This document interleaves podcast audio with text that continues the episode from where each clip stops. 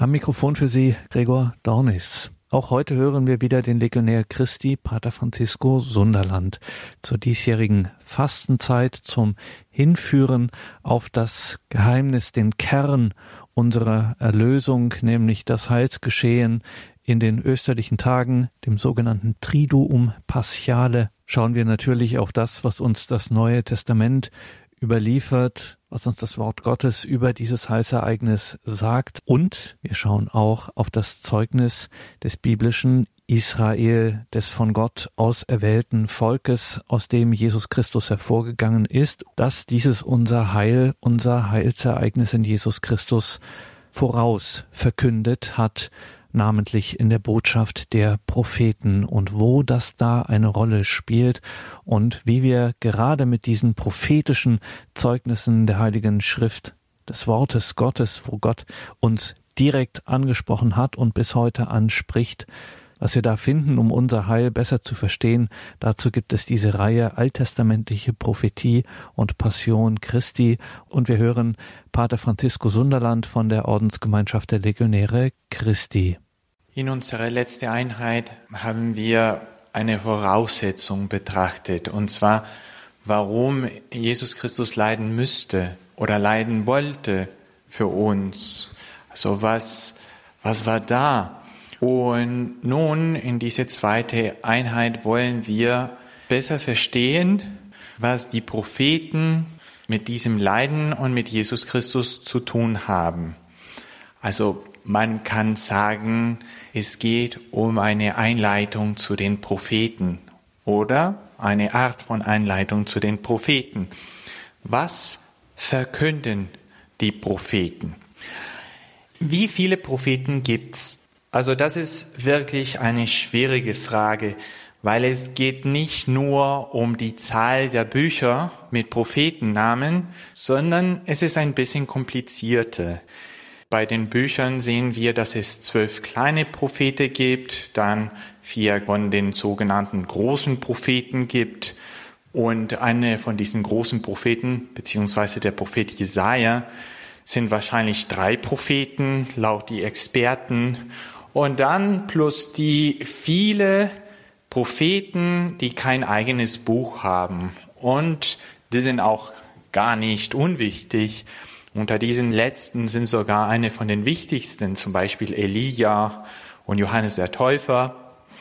Deswegen lassen wir diese Frage offen, wie viele Propheten es gibt und deswegen die Aussage von Jesus Christus zu den Jüngern von Emmaus, dass er hat zu ihnen gesagt, was alle Propheten über ihn gesagt haben, das ist ziemlich schwer für uns nachzuvollziehen oder nachzuahmen. Was hat jeder einzelne Prophet über den Leiden von Jesus Christus verkündigt?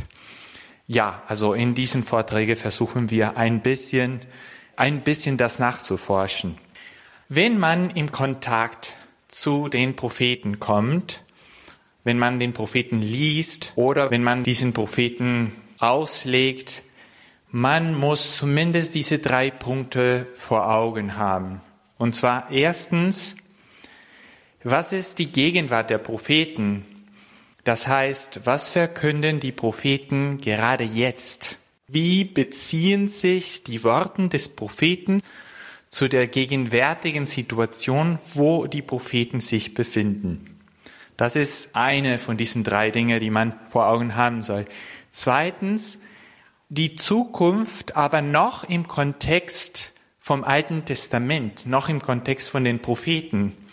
Weil die Propheten waren bewusst Menschen, die die Zukunft verkündet haben oder was in der Ferne lag. Mm, aber es gibt verschiedene Fernen. Es gibt die Ferne, die noch im Alten Testament ist oder die Ferne, ja, so eine alttestamentarische Ferne, sagen wir. Und es gibt die Ferne, die bis zu Jesus Christus kommt. Die Ferne von unserer Zeiten als Christen. Und das ist eine dritte Dimension von den Propheten. Also ich lese den Propheten in ihren Gegenwart, in ihre Zukunft, in ihre eigene Zukunft und in der Zukunft, die sich zu Jesus Christus bezieht. Und es ist eben diese letzte Dimension der Propheten, das, was sie über den Christus, dieses Neues Testament, was in der Ferne lag, die Erfüllung aller Verheißungen, das ist, was uns am meisten interessiert in diesen Vorträgen. So, was ist diese allgemeine Botschaft der Propheten?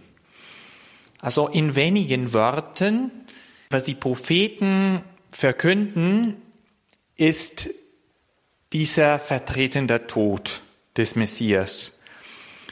Oder mit anderen Worten ausgedrückt, wir sind schuldig, Gott aber hat sich unser erbarmt. Das ist eine große Botschaft der Propheten. Und eine zweite große Botschaft der Propheten, und momentan sehen wir, wir nur diese zwei, weil die sind auch sehr wesentlich, ist die Hoffnung. Die Propheten sind da, um uns Hoffnung zu geben. Ein Messias und eine dazugehörige messianische Zeit. So wieder, ich wiederhole, die Propheten verkünden eine vertretende Tod, wir sind schuldig, Gott aber erbarmt sich unser. Und die Propheten verkünden Hoffnung, geben Hoffnung, ein Messias und eine dazugehörige messianische Zeit. In welchem Sinn verkünden die Propheten diese vertretende Tod? Lesen wir aus dem Propheten Ezechiel, um das besser zu verstehen. Im Kapitel 16 Vers 58 und weiter steht Folgendes. Deine Schandtat und deine Gräueltaten, du selbst hast sie zu tragen, Spruch des Herrn. Denn so spricht Gott, der Herr. Ich werde an dir handeln, wie du gehandelt hast. Du hast den Eid missachtet und den Bund gebrochen. Ich aber, ich werde meines Bundes mit dir aus den Tagen deiner Jugend gedenken. Und ich werde einen ewigen Bund für dich aufrichten. Du wirst deine Wege gedenken und dich schämen. Wenn du deine Schwestern aufnimmst, deine Älteren mitsamt deine Jüngeren, und ich gebe sie dir zu Töchtern, aber nicht deines Bundes wegen ich selbst richte meinen Bund mit dir auf, damit du erkennst, dass ich der Herr bin. So wir sind genau in diesem Punkt, den Punkt ist, dass wir sind schwach, dass wir sind elendvoll. Und Gott weiß das, aber Gott nimmt sich unser an. Oder in Ezechiel, ein bisschen weiter, im Kapitel 20, ihr werdet erkennen, dass ich der Herr bin, wenn ich um meines Namens willen an euch handle und nicht nach euren bösen Wegen und nach euren verderbten Taten aus Israel, Spruch Gottes des Herrn. Das ist wirklich sehr interessant, weil Gott hat uns immer wieder gezeigt, dass wir nicht imstande sind, unsere Situation zu bessern dass wir können unsere Situation nicht bessern. Und vielleicht, also das ist eine kurz, vielleicht, ähm, ich komme ein bisschen raus vom Thema, vielleicht das war auch einer der Hauptpunkte der Streit zwischen Jesus und die Pharisäer, dass die Pharisäer haben, hatten diese, diese Behauptung, wir können äh, dem Gesetz treu sein, treu bleiben. Und Jesus Christus ungefähr hat zu ihnen gesagt, ihr habt nichts von der Geschichte gelernt. Ich habe euch ganz deutlich gezeigt, dass ohne meine Hilfe könnt ihr nichts. Und wenn der Messias kommt, wenn ihr gerettet werden, das wird nur, weil Gott treu ist zu seinen eigenen Worten. Er handelt aus Liebe zu seinem heiligen Namen. Und, äh, und das ist ja wichtig zu wissen, nicht nur im Umgang mit den Propheten, sondern auch im Umgang mit unserer jetzigen Zeit und alle Zeiten. In diesem Sinn, im Kontext der ganzen Geschichte Israels, Amos, der Prophet Amos, akzentuiert die soziale Ungerechtigkeit. Also wir sind schuldig, weil wir haben sehr viel soziale Ungerechtigkeit getan. So sehen Sie schon seit den Zeiten von Amos. Und Amos ist einer der ersten Propheten äh, in der Zeit, also von, von, von der Bibel. Also das Problem ist, dass die Menschen, die so schwach sind, sind sozial ungerecht. Bis zum heutigen Tag. Weil das passiert nicht, weil wir etwas gelernt haben oder etwas vergessen haben, sondern das passiert, weil das Herz der Menschen schwach ist. Das ist diese gefallene Natur, ähm, der nicht mit Jesus Christus rechnet, der sich nicht von Gott retten lässt. Dann Hosea akzentuiert den Treubruch, diese Israel, die zu den Götzen oder die Geliebten, seine Freundin gegangen ist und hat seine erste Liebe mit dem Herrn vergessen. Und Jesaja, äh, gemeint ist der, der allererste Jesaja, er akzentuiert den Stolz des Menschen Gott gegenüber. Also wir sind schuldig, weil wir sind stolz Gott gegenüber. Und wie oft hören wir das, also praktisch oder wortwörtlich, es gibt kein Gott. Also dass dieses übernatürliches Zeug, das ist so ein Quatsch. Oder sowas, wie, wie ihr Katholiken denkt, das ist überhaupt nicht so, das ist mittelalterlich, das ist altmodisch, äh, das gibt's nicht mehr und solche Dinge. Diese Stolz des Menschen Gott gegenüber, wir sind schuldig. Und das ist, was diese alte Jesaja, der erste Jesaja, so, so akzentuiert. Und äh, der Jeremia zum Beispiel akzentuiert äh, die Gottesvergessenheit. So, wir haben seine Taten vergessen. Wir haben vergessen, wie viel Gutes er für uns gemacht hat. Wir haben vergessen, dass er überhaupt ist. Wir sind so viel in unseren eigenen Taten, in unsere eigenen Ereignisse, Events äh, verloren. Also wir haben Gott nicht mehr vor Augen. So, das ist, was gemeint ist mit dieser Botschaft der Propheten über diese vertretende Tod. Wir sind schuldig und Gott hat sich unser Erbarm. Unglaublich, dass er sich unser Erbarm hat, wenn, wenn das unsere Haupthaltung war, wenn das unsere ursprüngliche Haltung war. Aber hoffentlich diese Vorträge helfen uns nicht nur, die Propheten besser zu verstehen, sondern auch Jesus Christus mehr zu lieben, Gott mehr zu lieben, Gott mehr zu ehren und zu verstehen, wie, wie viel Großes hat er für uns getan. Hoffentlich am Ende können wir mit Maria diese Magnificat singen, weil Gott ist ein großer Gott. Also die, die andere Botschaft der Propheten, diese Hoffnung, äh, die verkünden diese Messias und die dazugehörige messianische Zeit, sehen wir zum Beispiel im zweiten Buch Samuel, Kapitel 7. Ähm, ich lese, er wird für meinen Namen ein Haus bauen und ich werde seinem Königsthron ewigen Bestand verleihen. Ich werde für ihn Vater sein und er wird für mich Sohn sein. Wenn er sich verfehlt, werde ich nach Menschenart mit Ruten und mit Schlägen züchtigen.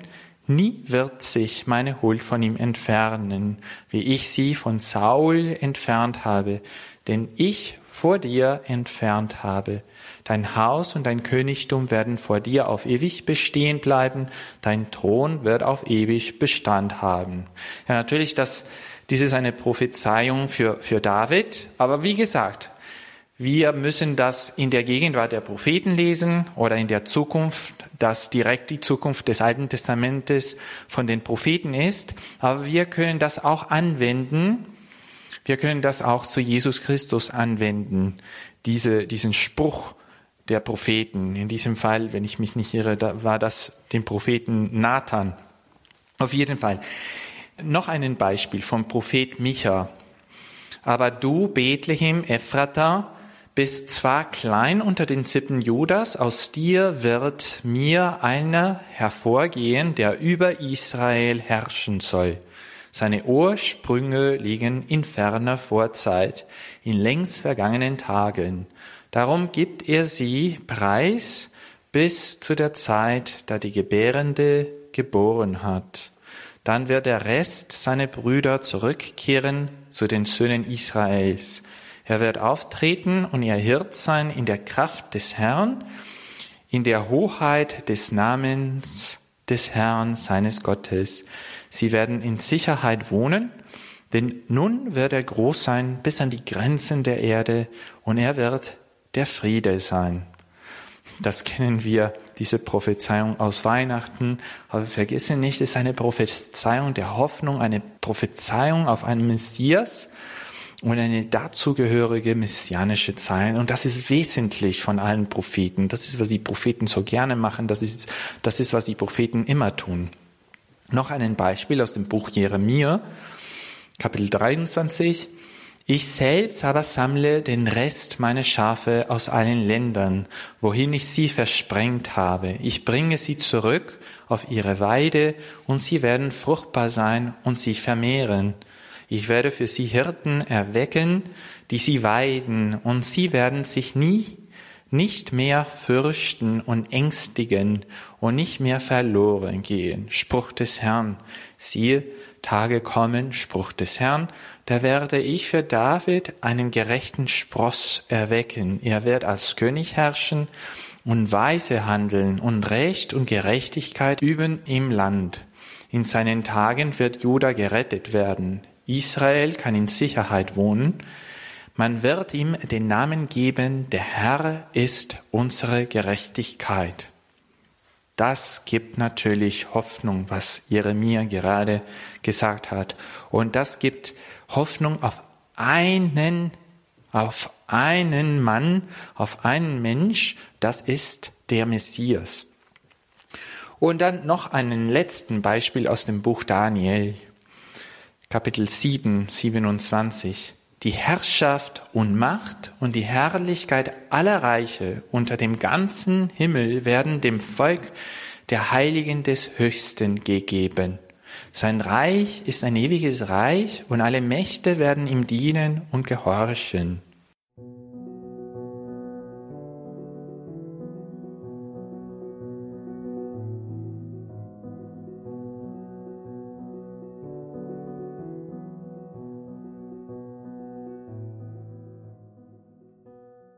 So, das ist die Hoffnung, die Hoffnung, dass diese Propheten verkünden, ein Messias. Und welche sind die Zeichen der messianischen Zeit? Also die Propheten sprechen von einem immerwährenden Königtum mit Jerusalem als Zentrum. Und hier, wie gesagt, gibt's viel Symbolismus auf die jetzigen Zeit, auf diese christlichen Zeiten, wo wir leben.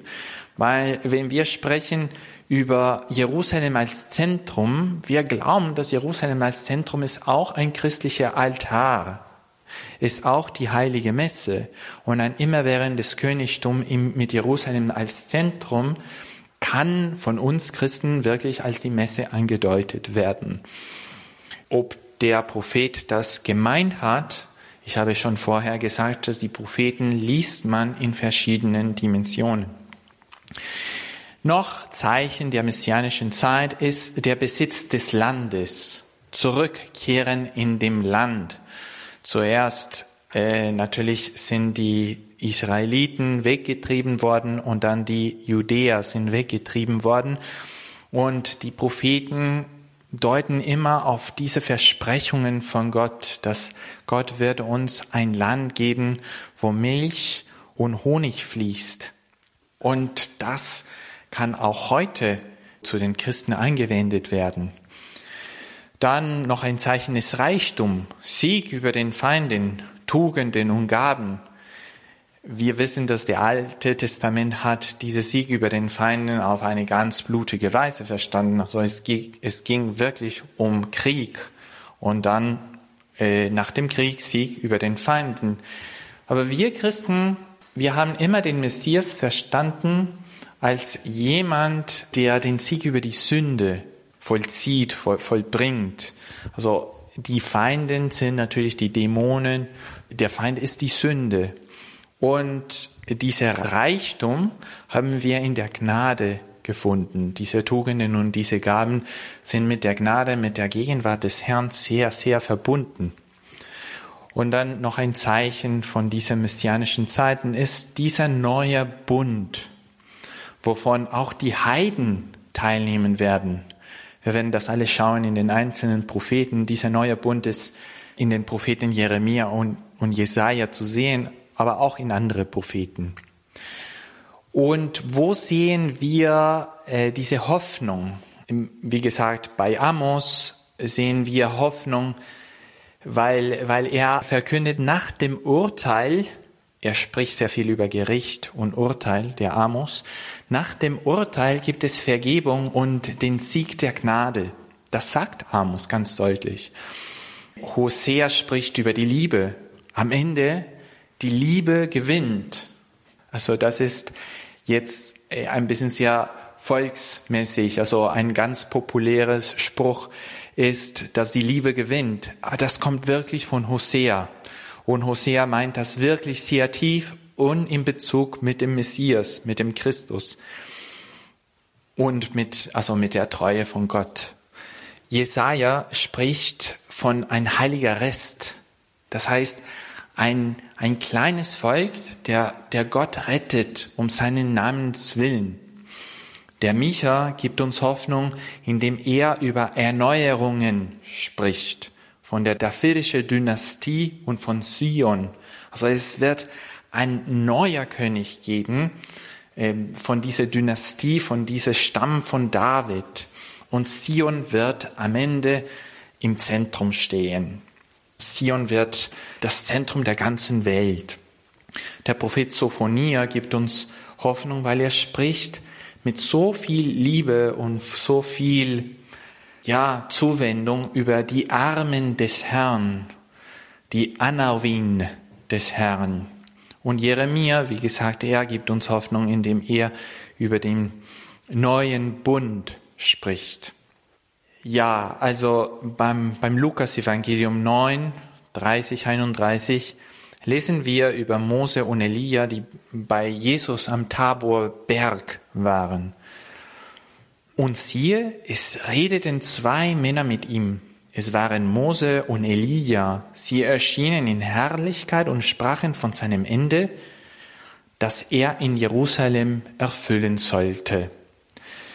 Und natürlich, wenn wir reden über seinem Ende, also über dieses Ende von Jesus Christus, das bedeutet auch diesen Leiden und Sterben. Also die haben nicht so schöne Rede mit ihm geführt, sondern diese, diese Leidenschaft des Messias stand im Hintergrund.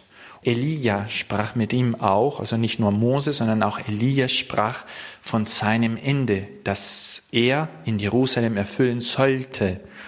Und mit Elia werden natürlich alle Propheten gemeint. Mit Mose alle Bücher des Gesetzes und mit Elia alle Propheten. So die Propheten reden mit Christus über seinem Ende, das er in Jerusalem erfüllen soll. Und ich gebe nur zwei Beispiele. Wir gehen schon zu zwei Propheten, konkreten Propheten, wie diese Propheten über diesem Ende, das er in Jerusalem erfüllen sollte, sprechen. Wie spricht Amos über diesem Ende? Amos im vierten Teil seiner Prophezeiung spricht über Reinigung und Verheißung.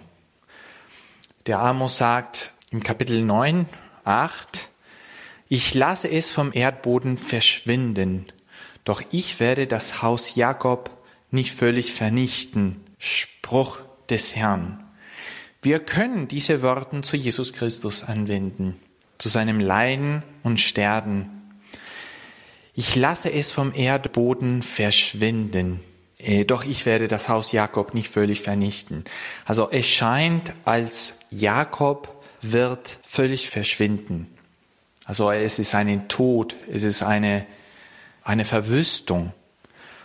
Und Jesus Christus ist tatsächlich vom Erdboden verschwunden. Als er in diesem Grab gelegt worden ist, ist er verschwunden. Wir haben ihn nicht mehr gesehen. Die Erde hat ihn nicht mehr gesehen. Er kam in eine sehr, sehr tiefe Dunkelheit. Wir Christen, wir wissen, dass er ist zu dem Ort wo die Toten äh, weilen. Und da hat er die Gerechten befreit, ist hinabgestiegen in das Reich des Todes, um diese Gerechten zu befreien, die da gefangen waren.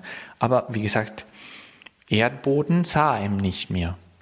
Es war Schweigen. Das sind auch Tage, die wir mit Maria verbringen in Schweigen und wir trauen über den Tod des Sohnes. Wir versuchen Maria zu trösten. Wir versuchen die ganze Schöpfung zu trösten, dass der, der sollte die ganze Schöpfung helfen, ist nicht mehr. Die Schöpfung sieht ihm nicht mehr. Die Welt, die er geschaffen hat, sieht ihm nicht mehr. Er ist verschwunden. Aber es steht auch in der Prophezeiung von Amos, dass er wird das Haus Jakob, Israel, Jesus nicht völlig vernichten. Und wie? Also natürlich, diese Person, diese göttliche Person kann nicht vernichtet werden. Und sogar den Leib ist nicht vernichtet worden, ist unverwest geblieben.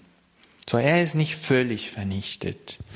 Und dann wir wissen, was geschehen ist. Dieser Körper, diesen Leib ist auferstanden. Auf so eine wunderbare Weise, die wir können das uns nicht erklären. Und wir sehen noch, dass es gibt Gegenstände wie diese Grabto von Turin, die ein bisschen deuten, was für ein wunderbares Geschehen das, das war. Aber lesen wir ein bisschen weiter beim Propheten Amos noch Kapitel 9, aber ein Vers später, 9, 9. Ich schüttle das Haus Israel unter alle Völker, wie man Korn in einem Sieb schüttelt, ohne dass ein Stein zu Boden fällt. Ja, vergleichen Sie diese, diese Aussage vom Propheten Amos, die wir gerade gelesen haben, mit dieser Aussage von Jesus zu Petrus im Lukas-Evangelium, Kapitel 22. Simon, Simon, siehe, der Satan hat verlangt, dass er euch wie Weizen sieben darf. Ich aber habe für dich gebetet, dass dein Glaube nicht erlischt. Und wenn du wieder umgekehrt bist, dann stärke deine Brüder. Also in diesem Punkt ich sage das ein bisschen voraus, aber wir werden eine ganze Einheit darüber sprechen, die dritte Einheit. Die Zuhörer können vielleicht sagen, ein Moment, die erste Stelle haben Sie, Pater Franziskus, zu Jesus Christus angewendet, aber diese Stelle sieht nicht so, dass man die auf Christus anwenden kann, sondern sie haben das wirklich mehr zu Petrus angewendet und letztendlich auch vielleicht zur katholischen Kirche. Also das ist auch ein großes Geheimnis. Wenn der Messias in seiner Kirche weiterlebt, und das glauben wir auch als Katholiken, dass der Messias in seiner Kirche weiterlebt, und wenn diese Kirche der Leib von Jesus Christus ist, und das glauben wir, dass die Kirche der Leib von Jesus Christus ist, dann die erste Stelle, die wir direkt an Jesus Christus angewendet haben, ist nicht so viel anders als die Stelle, die wir jetzt zu Petrus anwenden wollen. Weil es ist auch so, dass diese Kirche, so wie der Leib Christi, auch fällt zum Boden, so wie tot, todkrank. Und, und dann steht wieder auf, weil so hat Jesus mit seinem eigenen Körper getan. Lesen wir das nochmal ohne weitere Kommentare nur um zu sehen, wie das äh, sich zum Neuen Testament und zu der Kirche anwenden kann. Also zuerst, beim Neuen Testament lesen wir, Simon, Simon, siehe, der Satan hat verlangt, dass er euch wie Weizen sieben darf. Ich aber habe für dich gebetet, dass dein Glaube nicht erlischt, und wenn du wieder umgekehrt bist, dann stärke deine Brüder. Das ist so wie eine Auferstehung, Auferstehung, wenn du wieder umgekehrt bist.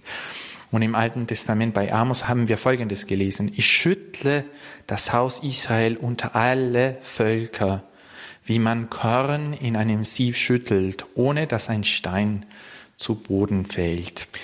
Dann, wir lesen noch, noch einen letzten Beispiel vom Propheten Amos. Und das ist aus dem Kapitel 9, 13 bis 15. Seht, es kommen Tage, Spruch des Herrn, Da folgt der Pflüger dem Schnitter auf dem Fuß und der Kelkertreter dem Seemann. Da triefen die Berge von Wein und alle Hügel fließen über. Dann wende ich das Geschick meines Volkes Israel. Sie bauen die verwüsteten Städte wieder auf und wohnen darin. Sie pflanzen Weinberge und trinken den Wein. Sie legen Gärten an und essen die Früchte. Und ich pflanze sie ein in ihrem Boden und nie mehr werden sie ausgerissen aus ihrem Boden, den ich ihnen gegeben habe, spricht der Herr, dein Gott. Das ist so wunderbar. Das ist, es gibt so viel in dieser Stelle. Äh, wir sehen, es gibt einen Augenblick, wo wir auch den Leiden unseres Herrn Jesus Christus sehen. Und das ist am Anfang, wenn wir lesen, seht es kommen Tage, Spruch des Herrn, da folgt der Flüger dem Schnitter auf dem Fuß und der Kelkertreter dem Seemann. Da triefen die Werke vom Wein und alle Hügel fließen über.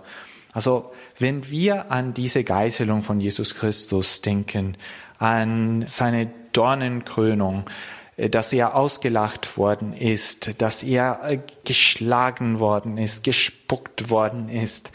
Also wirklich alles, was diesen Leiden in sich hat und die wir so oft in unserem Leben betrachtet haben. Da sieht es wirklich so aus, dass der Flüger dem Schnitter folgt auf dem Fuß und der Kelkertreter dem Seemann. Und da triefen die Berge vom Wein, vom Blut, und alle Hügel fließen über so viel Blut. Denken wir an diesen Film von, von Mel Gibson, diese Leiden des Herrn. Und dann natürlich ein zweiter Teil kann sich besser zum Neuen Testament anwenden, zu der heiligen Messe und was wir als Christen erleben. Dann wende ich das Geschick meines Volkes Israel durch diesen Leiden. Sie bauen die verwüsteten Städte wieder auf die Bekehrungen und wohnen darin. Sie pflanzen Weinberge und trinken den Wein. Das kann auch zu der heiligen Messe angewendet werden. Sie legen Gärten an und essen die Früchte. Ja, die christliche Familien. Also, da sieht man bei Amos nicht nur den Leiden und Sterben unseres Herrn Jesus Christus, sondern auch diese, diese Umkehr der Versprengten Israels, also die, die, die zerstreut, die weg waren, die sind zusammengekommen und die haben von diesem Wein getrunken. Und es gibt jetzt nur ein gutes Leben.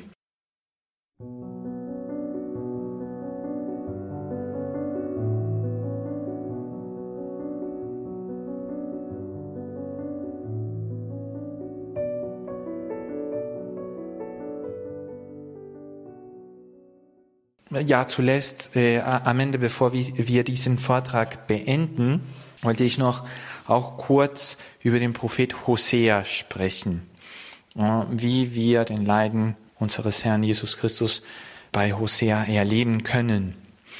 Also wie gesagt, Hosea spricht sehr viel von der Liebe des Herrn. Hesed auf Hebräisch, diese Hesed vom Herrn. Und der Prophet stellt uns vor drei Möglichkeiten. Eine Möglichkeit ist äh, die Ungerechtigkeit wie mit einem Sperre zu verhindern. Also was kann Gott gegenüber dieser Ungerechtigkeit machen? Er kann einfach so eine Sperre darlegen und zu verhindern, dass es eine Ungerechtigkeit gibt. Heutzutage, äh, ja, ich glaube, so, so viele Millionen von Leuten ist das genau was was die von Gott erwarten. Einfach nur eine Sperre. Wenn es einen Gott gibt, er soll all das Böse einfach verhindern. Es soll kein, kein, keine böse Tat in unserer Welt geben. Weil nur eine einzige böse Tat ist ein Beweis, dass Gott gibt nicht. Oder wenn es doch einen Gott gibt, dann er ist nicht allmächtig.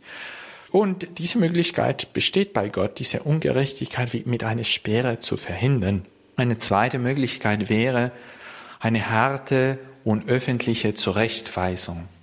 Das heißt, ja, also er lässt zu, diese Bosheit, aber der böse Mann muss hart und in der Öffentlichkeit zurechtgewiesen werden. Und dann, dann, erst dann sehen wir, dass es gibt ein Gott über Israel und über die ganze Welt. Ja, das ist doch eine zweite Möglichkeit, dass auch der Prophet Hosea betrachtet. Und es gibt eine dritte Möglichkeit. Und die dritte Möglichkeit, also es bringt wirklich auch die Tränen zu den Augen, weil man versteht wirklich durch Hosea, wer Gott wirklich ist. Wer der Gott ist, dem, dem wir geglaubt haben. Die dritte Möglichkeit ist vergeben. Vergeben einfach aus reiner Liebe.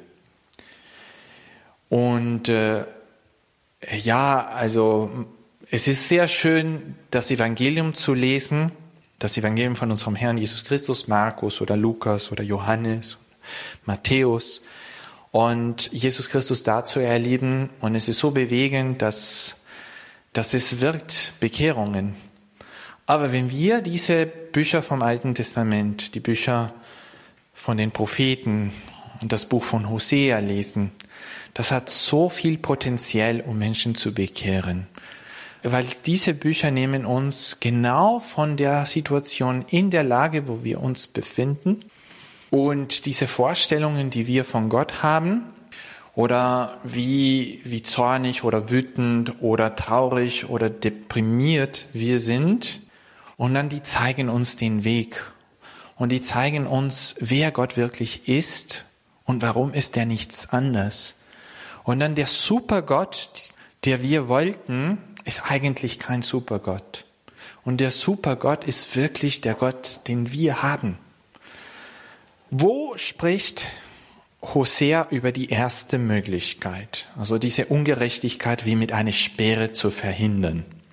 Also, um ein Beispiel zu geben, lesen wir den Prophet Hosea Kapitel 2 von 8 bis 9. Weil er tut das auch, der Herr. Diese Speere, ja, zusperrt. Darum versperre ich dir den Weg mit Dornengestrüpp und verbaue ihn mit einer Mauer, so dass sie ihre Pfade nicht mehr findet, nicht mehr findet. Dann wird sie ihren Liebhabern nachrennen, aber sie nicht einholen. Sie wird sie suchen, aber nicht finden. Dann wird sie sagen, ich will gehen zu meinem ersten Mann zurückkehren, denn damals ging es mir besser als jetzt. So Gott hat das verhindert, dass die Sünde weitergeht, hat jemand zugesperrt oder versperrt den Weg. Und wissen Sie, was das Schönste ist? Gott hat den Weg von Jesus Christus gesperrt oder versperrt, weil er hat die Schuld auf sich genommen. Darum versperre ich den Weg mit Dornengestrüpp. Hat nicht mehr richtig gedacht, weil er hatte diese Dornenkrone auf sich. Er hat nicht mehr gefühlt, weil er den Leib voller Geißelung hatte. Er könnte nicht mehr gehen. Er ist dreimal gefallen, weil er könnte nicht dieses Gewicht weitermachen. Er könnte nicht mehr sehen, so voller Blut waren die Augen. Er könnte nicht mehr hören. So geschlagen war er, unserem Herrn Jesus Christus. Es war wie eine Speere. Er war nicht mehr frei in diesem Sinn. Und wenn wir sehen, so viel Ungerechtigkeit, das in der Welt gibt. Und diese Menschen, die die Ungerechtigkeit treiben, können weiter und Jesus Christus kann nicht weiter, dann versteht man besser, was Gott meint. Weil diese Speere, die wir von den anderen erwarten, hat in Jesus Christus erfüllt. Diese Speere. Gott nimmt, was nicht richtig in uns ist, auf sich selbst. Und das ist sehr höflich gesagt. Jesus Christus wirklich sagt, ah, willst du, dass jemand wirklich verblendet werden? Hast du deine Feinden? Wirklich, hast du deine Feinden? Willst du das Böse für deine Feinden? Okay, dann ich verstehe, dass du das, dass du Menschen hast. Ich verstehe, dass du Menschen umbringen willst. Ich verstehe, dass du Menschen lähmen willst. Ich verstehe deine bösen Herzen. Okay, dann tut das zu mir. Ich nehme das auf mich. Ja, dann die zweite Möglichkeit, diese harte und öffentliche Zurückweisung, dass wir wollen über die Leute, die uns beleidigt haben, die sollen öffentlich getadelt werden, hart zurechtgewiesen. Das hat auch Jesus Christus auf sich genommen. im Buch Hosea, Kapitel 2, 12. Wir lesen, dann werde ich ihre Scham vor den Augen ihrer Liebhaber aufdecken. Also ihre Scham aufdecken. Und die Scham von Jesus Christus ist direkt vor den Mauern einer der wichtigsten Städten, also von, von diesen Zeiten und von allen Zeiten. Jerusalem ist eine ganz berühmte Stadt. Und Jesus Christus ist an einem hohen Punkt von Jerusalem gestellt worden, gekreuzigt worden. Und es war nur Scham vor den Augen aller Völker. Und ein Zeichen war auf Hebräisch, auf Griechisch und auf Latein geschrieben so dass niemand könnte einfach nicht wissen, wer der war. Er ist hart und öffentlich zurechtgewiesen. Für alle Menschen, die wir, und jetzt müssen wir uns beim Namen nennen, ich, Pater Francisco und ich, jede, der das hört, für alle, die ich will, dass die hart und öffentlich zurechtgewiesen werden. Jesus Christus hat, ich tue das, ich nehme das auf mich. Bist du jetzt zufrieden? Bist du jetzt ruhiger geworden? Weil ich habe das auf mich genommen. Und dann die dritte Möglichkeit, vergeben einfach aus reiner Liebe. Wir lesen im Propheten Hosea Kapitel 2, Vers 17 und Vers 25 folgendes. Das Achor-Tal also denken Sie bitte, dass Achor bedeutet Problem oder Unruhe oder Sorge. Also das Problem oder das äh, Unruhe, äh, die Unruhe oder die Sorge, Teil von Unruhe, Teil von Sorge, Teil des Problems. Das Achor-Tal werde ich für Sie zum Tor der Hoffnung machen. Ich werde Sie für mich im Land aussehen, mich über Lo Ruhama, Lo Ruhama bedeutet kein Erbarmen, ich werde mich über Lo Ruhama erbarmen. Und zu Lo Ami, Lo Ami bedeutet nicht mehr mein Volk, zu Lo Ami werde ich sagen, du bist mein Volk. Und er wird sagen, du bist mein Gott. Denken Sie an den Hauptmann beim Leiden von Jesus Christus am Hauptmann, der genau da bei der Kreuzung ist. Und er sagt am Ende, wahrhaftig, dieser Mensch war Gottes Sohn. Also diese nicht mein Volk, die Römer, die sagen, du bist mein Gott. Die Römer, die Juden sagen das nicht in diesem Augenblick. Aber die Römer sagen, du bist mein Gott. Und da hat sich diese Prophezeiung erfüllt. Und da, wo es kein Erbarmen gab, die Römer hatten kein Erbarmen mit Jesus Christus gehabt, die Prinzen der Juden hatten kein Erbarmen mit Jesus Christus gehabt, die Hebräer, aber Jesus Christus hat genau da Erbarmen gehabt. Er hat sich über Lorohama, er hat sich über kein Erbarmen erbarmt. Er hat die, die nicht sein Volk waren, mein Volk genannt. Und das heißt Vergebung aus reiner Liebe.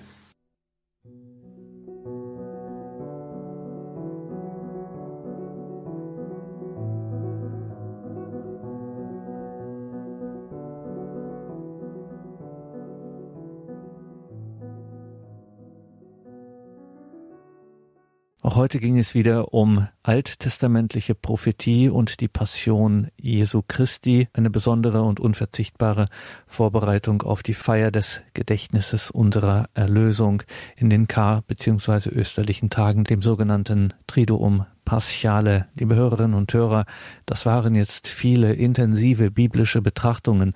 Ein Grund mehr, das noch einmal nachzuhören, um es zu vertiefen, um es zu bedenken, vielleicht auch mal die ein oder andere Schriftstelle mit ins Gebet, in die geistliche Betrachtung zu nehmen. Sie können natürlich auch diesen Beitrag von Pater Francisco Sunderland von den Legionären Christi, den können Sie natürlich nachhören, klassisch auf einer CD und natürlich in unserer Mediathek auf horeb.org beziehungsweise in der Radio Horeb Web-App. Danke, dass Sie das alles möglich machen, diesen Verkündigungsdienst und diese Gebetsgemeinschaft möglich machen durch Ihre Spende, durch Ihre Gebete, durch Ihr Opfer, liebe Hörerinnen und Hörer. Es gäbe Radio Horeb nicht ohne diesen geistlichen und materiellen Support. Ihnen allen vergelt's Gott. Einen gesegneten Abend und eine behütete Nacht wünscht Ihr Gregor Dornis.